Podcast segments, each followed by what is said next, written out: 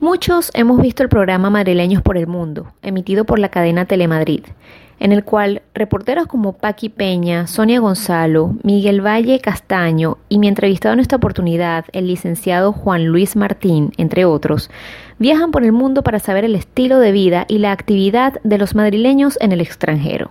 El periodista Juan Luis ha sido reportero de programas como Sincronizados y Planeta Comida, transmitidos por la cadena de televisión española TVE, y actualmente es uno de los reporteros de Madrileños por el Mundo.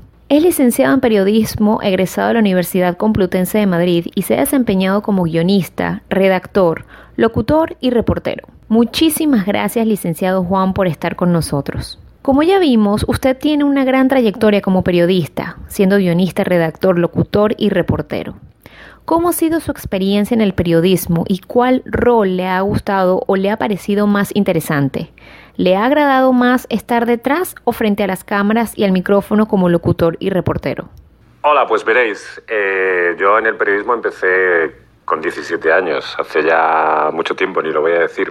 ¿Y por qué me hice periodista? Pues básicamente porque yo quería trabajar en la radio. Desde pequeño en mi casa se escuchaba mucho el transistor, mi padre siempre estaba con la radio de un lado para otro de la casa y creo que eso lo heredé y decidí que yo también quería ser esa voz que contaba historias y que alegraba a la gente con distintas canciones.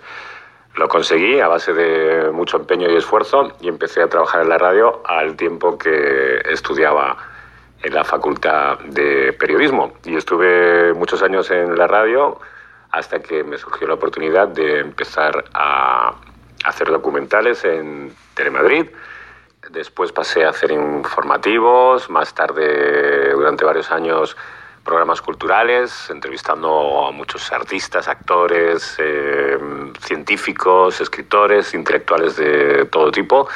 Y al final me llegó la ocasión de poder viajar como reportero y así llevo más de 11 años.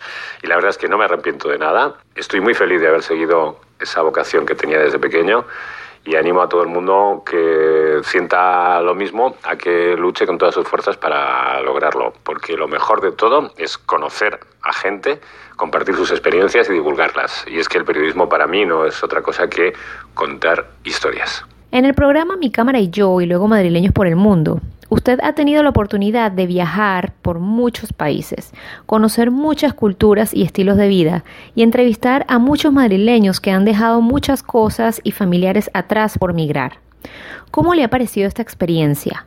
¿Qué países y cuáles culturas le han parecido más interesantes? ¿Cómo podría resumir, si realmente se puede, el sentimiento de la mayoría de los madrileños en el extranjero? Es decir, ¿Nota optimismo, alegría, nostalgia por parte de ellos? Básicamente por mi experiencia eh, puedo contar que la gente se mueve o por trabajo o por amor. Y mm, prácticamente todos los casos que hemos conocido y que seguimos conociendo de madrileños que cambian su lugar de residencia es por esos dos eh, motivos. Y eh, en cada circunstancia el futuro de ellos es distinto. Los que se van para buscar nuevas oportunidades laborales son los que más posibilidades tienen con el tiempo de regresar a, España, salvo que tengan mucha suerte, consigan algún negocio próspero y mm, decidan continuar en ese nuevo país hasta que quizá al llegar la jubilación se puedan regresar a España. Nuestras historias favoritas, las mías, por supuesto, son las de amor. Primero que es maravilloso eh, conocer cómo dos personas se encuentran, surge el flechazo y deciden unir sus vidas y en este caso pues incluso cambiar de residencia, dejarlo todo y marcharse a un nuevo lugar.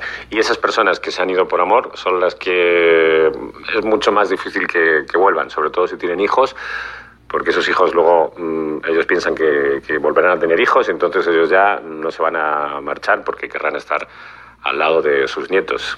Y es que el amor, pues ya se sabe, es muy manida esa frase, pero mueve montañas. Y así espero que siga siendo eh, por el resto de la vida. Finalmente, licenciado Juan, como viajero frecuente, más que periodista y reportero, ¿Es cierto que viajar y conocer tantos lugares y culturas abre la mente y da una forma de ver la vida distinta?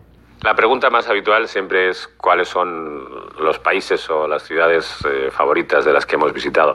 Yo siempre digo, en primer lugar, que me fascina Japón, porque mm, para cualquier occidental es como realmente irse a otro planeta. Todo cambia, las costumbres, la manera de comportarse, la forma de comer. Es como si literalmente te hubieras subido a un cohete espacial y hubieras aterrizado en otro mundo. En ese sentido, India también. La India es un, lugar que es como un continente fascinante porque también eh, tiene unos registros culturales mm, completamente distintos a los que vemos en Occidente, aunque desde luego hay que lidiar con, con, la pobreza extrema que muchas veces hace que se te ponga un nudo en la garganta.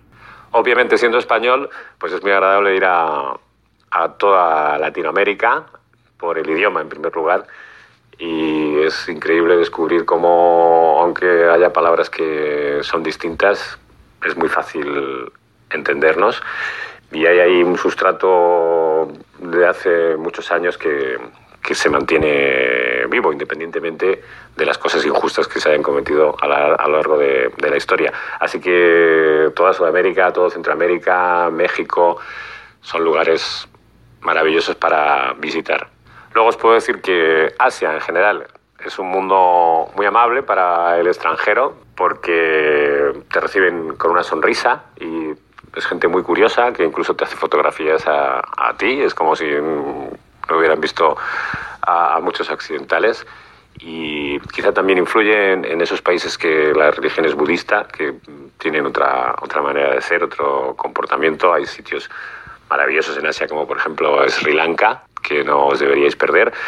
Y, África, que, es un sitio que o, lo amas o lo odias. No hay término medio y ahí dependerá cada uno de la experiencia que tenga. Aunque de manera íntima, para mí, Australia y Nueva Zelanda, que son las antípodas de España, mm, son sitios mm, donde podría perderme para el resto de mi vida. Eh, la naturaleza en Australia, la fauna es impresionante. No hay nada más bonito que ver un canguro al amanecer o al atardecer en libertad, descubrir un koala eh, escondido en los árboles. Y si vas a Nueva Zelanda, la belleza de los paisajes te hace quedar sin respiración. Así que prácticamente estoy viendo que de todos los sitios que he visitado, mm, siempre he vuelto con algo grato. Así que, en definitiva, el mundo es tan bonito que merece la pena conocerlo rincón por rincón. ¿Qué recomendaciones le puede dar a las personas que no han tenido la oportunidad de viajar o que lo están pensando mucho? Las recomendaciones que haría a alguien que no haya viajado mucho es, desde luego, que, que se decida, que coja una maleta con la ropa que menos le guste, porque tiene que tener en cuenta que muchas de esas cosas se van a perder, se les va a dejar olvidadas en un hotel, en un albergue, se van a romper, así que hay que viajar ligero de equipaje con lo imprescindible. Siendo previsor, está muy bien tener un seguro de viaje, porque hay países donde la sanidad es terrible y, si tienes un percance eh, te puede costar la ruina. Eh, ir provisto de muy pocos prejuicios, estar abierto a, todo lo que te puedas encontrar y saber que, que, eres tú el que tienes que adaptarte a los sitios a los que vas, no ellos tienen que adaptarse a ti. También diría que nadie debe tener miedo a viajar solo, con lógicamente asumiendo un mínimo de precauciones, pero si viajas solo es la mejor manera de conocer a gente, porque en todos los sitios un viajero que está solo eh, va a servir para que alguien se le acerque y le pregunte y surja la conversación y de ahí surja una amistad o quién sabe. Y un último consejo cuando estéis en vuestra ciudad y veáis a alguien extranjero que duda, que tiene un problema, ayudadle, porque ya veréis cómo cuando vosotros estéis viajando os va a gustar mucho que una persona se acerque y os dé un, una indicación correcta, os anime a, encontrar una dirección o simplemente os acoja en, su casa porque habéis tenido un problema y no tenéis dónde alojaros. Si ayudáis al extranjero despistado que veis en casa, es la mejor manera de que el mundo sea cada vez un poquito mejor. Nada, un saludo muy fuerte a todas y a todos. Estoy encantado de que eh, hayan decidido que mi experiencia puede serviros de algo y nos vemos recorriendo el mundo, ojalá. Muchísimas gracias, licenciado Juan Luis Martín, por esta oportunidad y por haber compartido esta información y esta entrevista tan informativa con nosotros. Y a todos ustedes, si les ha gustado, por favor regálenme un like o suscríbanse a mi canal. Y si eh, tienen comentarios, dudas o sugerencias, me lo pueden dejar aquí abajo en los comentarios. Cuídense mucho, nos vemos pronto, bye bye.